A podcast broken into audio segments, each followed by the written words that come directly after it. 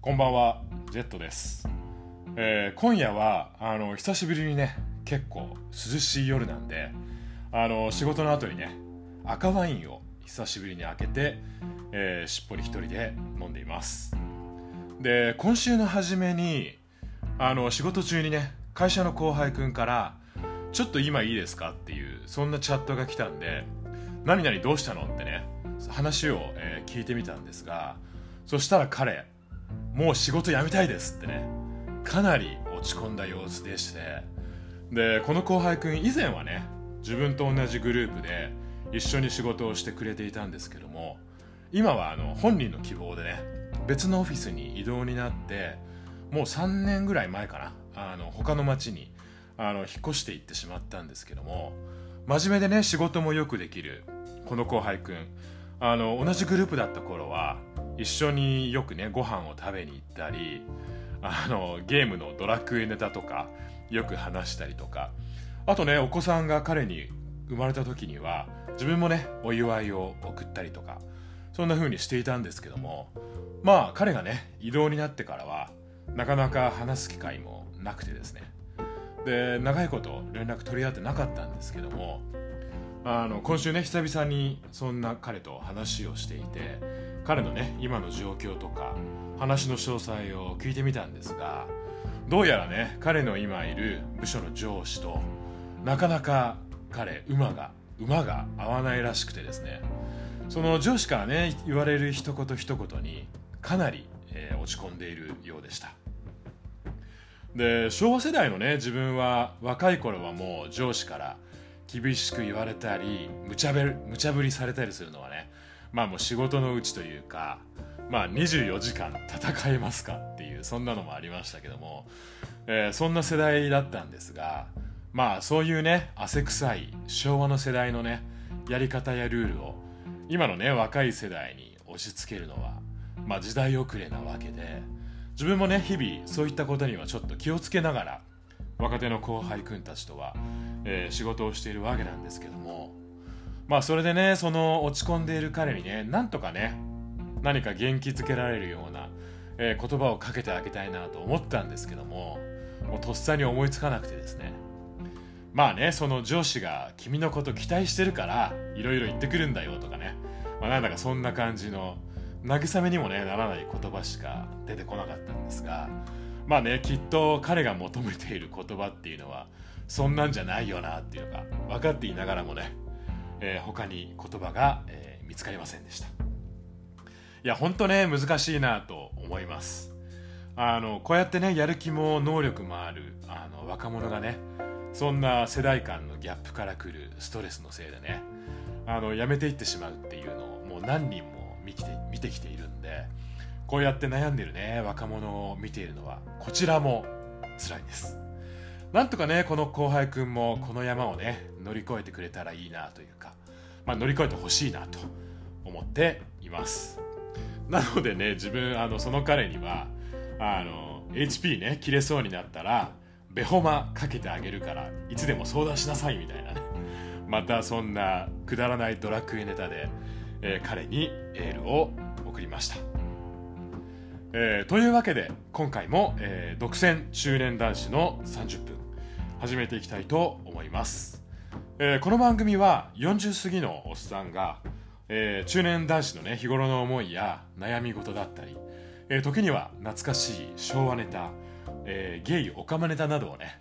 同じくおじさんおばさんと呼ばれてしまう、え中年世代の人々やあるいは中年予備軍の人々と、え共有しながらあの、まあ、自分がね若かった頃は年上の人にねばっかり目がいって勝手な憧れを抱いたりしていたんですけども自分がね実際そんな年頃の中年になるとむしろね年下の若者にあの頃はああだったとかね解雇主義めいたあの話をしちゃったりあるいはねた、ま、頼まれてもないのにアドバイスをしたりとかまあそんなね説教臭く語りたくなるのはなんでなんだろうとかねふと立ち止まって考えたりする、えー、そんな年頃の、えー、中年のおっさんが一人で語る、えー、かなり緩めのトーク番組となっております。どうぞ、え最後まで聞いていただけると嬉しいです。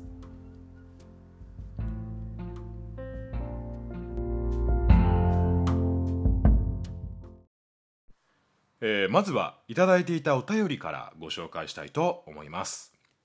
えー、昭和世代ゴンスケさんから、えー、Google フォームにいただいたお便りです。えー、はじめまして、えー、僕の好きな大英ドラマは「ヤヌスの鏡」と「少女に何が起こったか」です。薄汚ねシンデレラが言いたいのですがなかなか機会に恵まれず未だ独り言でしか言えてません。あの突然大英ドラマぶっ込んできてあの自分も大好きです、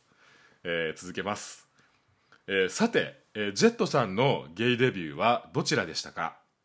僕は高校卒業後ど田舎から大都市に出てきた時噂を聞きつけて行ってみた、えー、発展映画館でした、えー、現在のようにネットがまだなかった時代なので、えー、ど田舎ではゲイ情報が皆無でした。えー、都会でできた友達からあのポルノ映画館はホモが出るから行ってはいけないと教えてもらってこっそり一人で行きました。それ以前の中高生の時から性自認の戸惑いがあったのですがこれをきっかけで大きく一歩を踏み出すことができたかなと思っています、えー、もう30年も前の話です、えー、よかったら聞かせてくださいこれからも配信頑張ってください。えー、というわけで、ゴンスケさん、お便りをありがとうございました。あの、自分ももうね、大芸ドラマは大好物なんで、もうこういうお便りをいただいてかなり気分が上がっています。ありがとうございます。えー、小泉京子主演の少女に何が起こったかね。あの、音楽大学かなんかを舞台にした、かなりぶっ飛んだストーリーでしたがあれ何でしょうねミステリー作品とか呼んで良いんでしょうか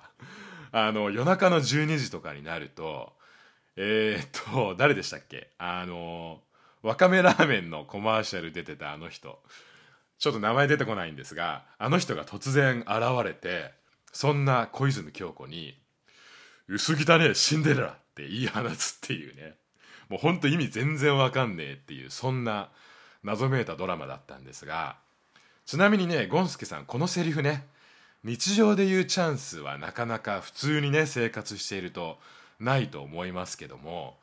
あのまあでもね新宿の2丁目とか大阪のね堂山辺りだったら薄汚ねシンデレラっていう使い道あるかもしれません。でこの少女に何が起こったか自分もね断片的にしかあの覚えていないんですけどもあの確かね小公女小小公女 小泉京子が小公女セーラみたいにね使用人として働かされつつ夜遅くにね紙でできたピアノの鍵盤でねひっそりとピアノを練習するみたいな、えー、そんなシーンがあったのは、えー、自分も覚えています。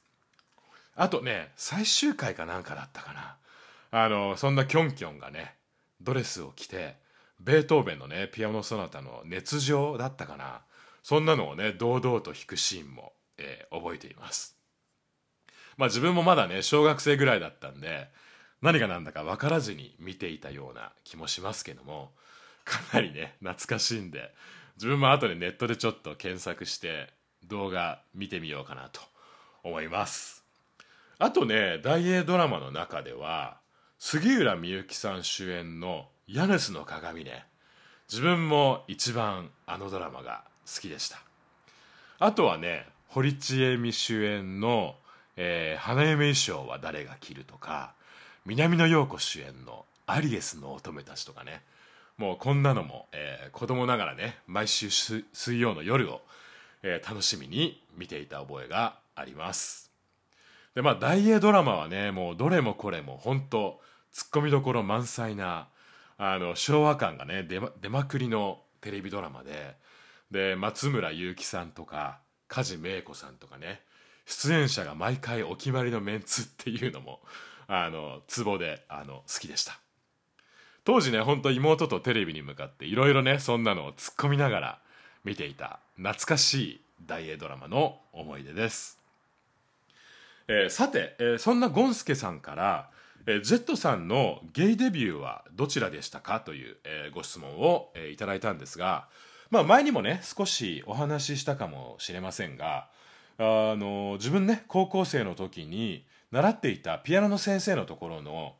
近所にあるね本屋で見つけたあのバラ族だったかサブだったか、えー、そんなねゲイ雑誌との出会いが自分のねゲイ人生の始まりででゴンスケさんもねあのゲイの人たちが集まる映画館でゲイデビューを果たしたと、えー、書いてくださっていましたが自分もね地元のえ、えー、横浜にゲーム系のね高音座っていうあの映画館があって当時もねなんとなくその存在は知っていたんですけどもなかなかそこにね一人で行く勇気がなくてですってなくてですね。でそんな時にそのピアノのねレッスンの帰りにそんな芸雑誌を見つけましてでまあなかなかねレジに持っていく勇気がなくて買えずにいたんですがあのジャンプとかねそんなちょっと大きめの雑誌に挟んで、えー、レジに持っていた。覚えもあります。でもちろんね帰りの電車なんかじゃ読むこともできずに家に帰ってからね自分の部屋に閉じこもって、えー、隅から隅までこっそり読んだのを、えー、覚えています。本当ねあのアプリがある今の時代と比べるといろいろなそんな苦労がありましたけどもまあねそんな 苦労も今振り返るとなんだかむしろ愛おしい思い出というかね、えー、そんな感じなんですけども。でそのね雑誌の芸雑誌の最後の方にはいろいろなね広告欄がありましてその中にダイヤル Q2 とか有料でかけられるね出会い系の伝伝言ダイヤルがあったりしたんですけども。まあただねダイヤル Q2 はあの高額すぎてで高額請求されちゃうとね親にもバレちゃうっていうことでなかなか手が出せずにいたんですけどもそんな時にねその芸雑誌に普通のね横浜の市外局番でかけられる伝言ダイヤルの広告を見つけましてそこで初めてね電話をかけて、えー、そこで知り合った、えー、年上のねサラリーマンの人と初めて出会ったのが自分のゲイゲイデビューになるのかなと、えー、思います。でこの伝言ダイヤルのシステムねもちろん前もってあの写真の交換とかもできないんであの身長体重とかあとどんな髪型とか一重二重とかあるいはあの芸能人に例えたら誰に似てるとかねもうほんとそういう大雑把なね情報だけで出会いを決めるわけなんでかなりね賭けな部分もありますしまあちょっといろいろね怖いところもあったりするんですけどもまあ当時ね高校生の自分にはそれくらいしか、えー、手段がなかったんであのそんな感じで、えー、伝言ダイヤル使ってゲイデビュー果たしました。であの女装パフォーマーのブルボンヌさんがやられている、えー、ポッドキャスト番組の「女装ラジ」でもねあのゲストの方々があの幼少時の頃からゲイデビューの頃のお話までいろいろ話されていて皆さんやっぱりね聞いているとゲイとしてねいろいろ苦労されながらゲイデビューをされたっていうそんなお話されていてもう本当ねゲイデビューはみんないろいろ人生いろいろゲイデビューもいろいろでで LGBT のね Q LGBTQ の人ならまあ誰にでもね多かれ少なかれまあ今だからこそねこうやって笑いながら振り返られるようなほろ苦い、えー、ゲイデビューのね経験えー、いろいろあるんだろうなとか思いながらそんなジョソラジ、えー、拝聴していました、えー、ゴンスケさんもねそんな映画館でのね経験を通じて、えー、ゲイとしてね大きく一歩踏み出すことができたかなと、えー、書いてくださっていましたけどもそれこそねゲイとして、えー、ヤヌスの鏡の大沼由美のようにね時には夜の街をね羽ばたく蝶のように、えー、自由にねえー、自分に、えー、正直に生きるきっかけになったのでは、えー、ないでしょうか。えー、ということで、えー、ゴンスケさんお便りをありがとうございました。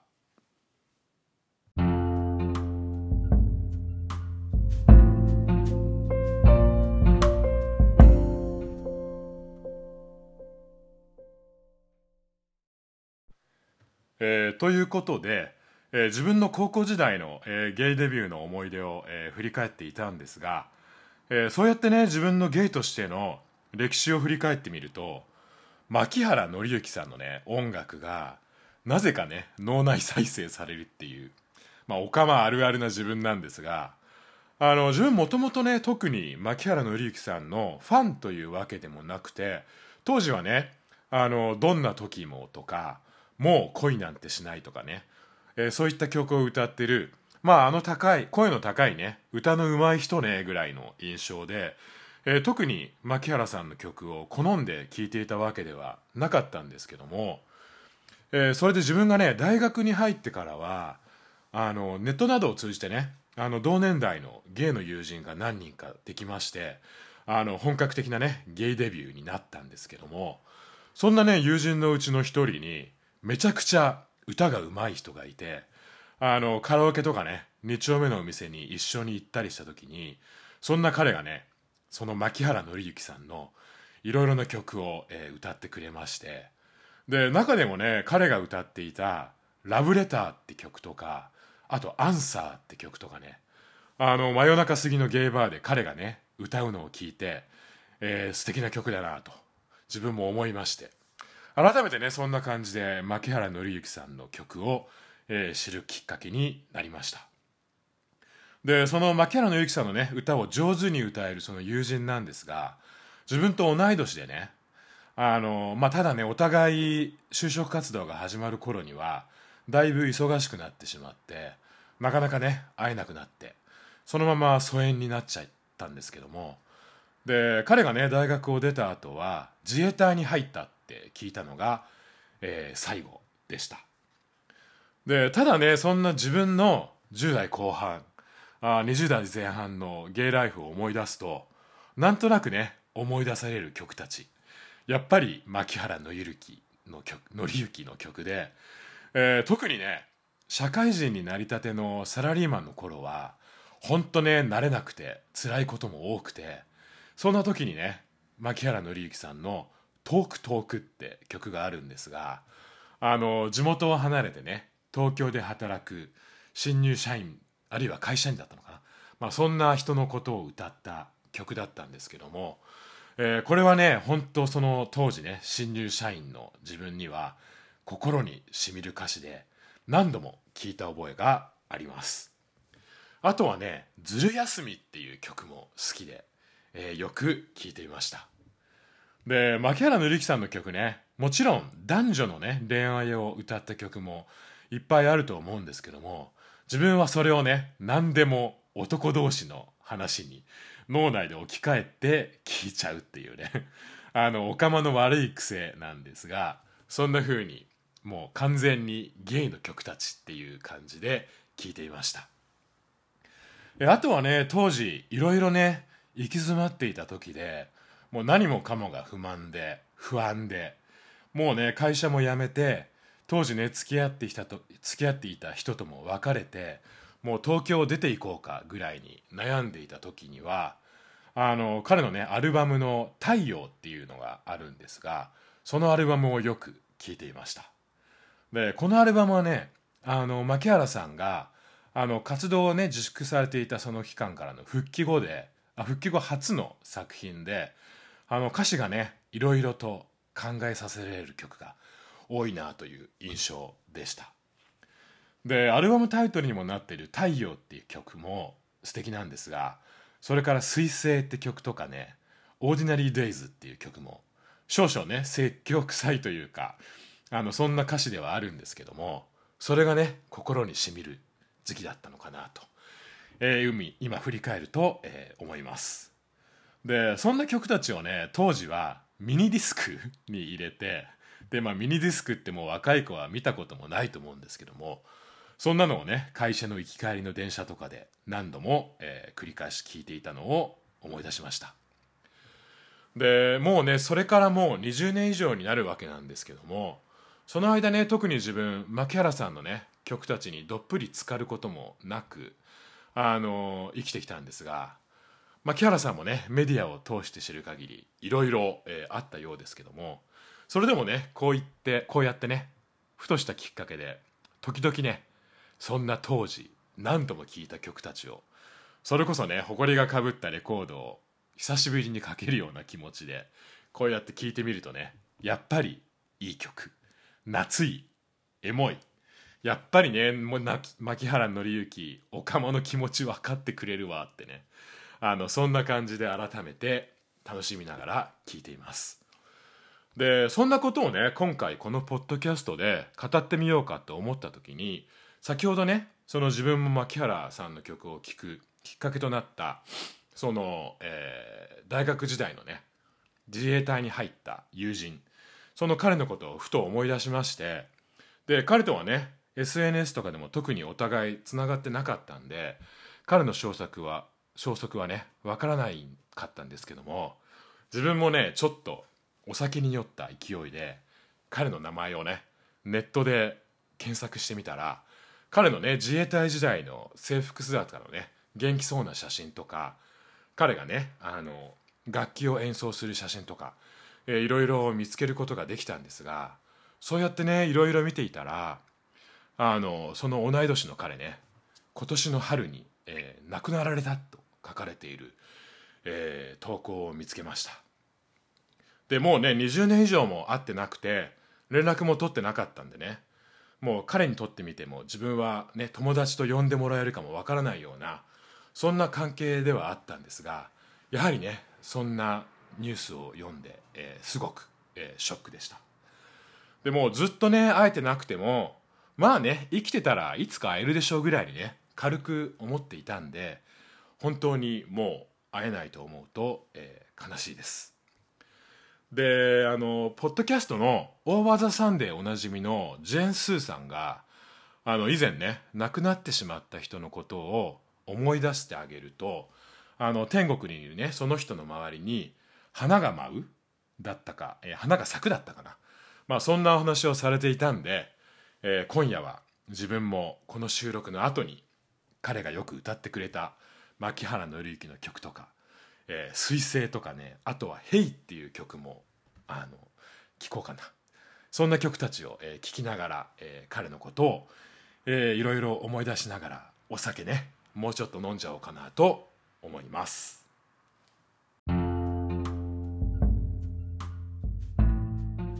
はい、えー、というわけで今回はこの辺にしておきたいと思います、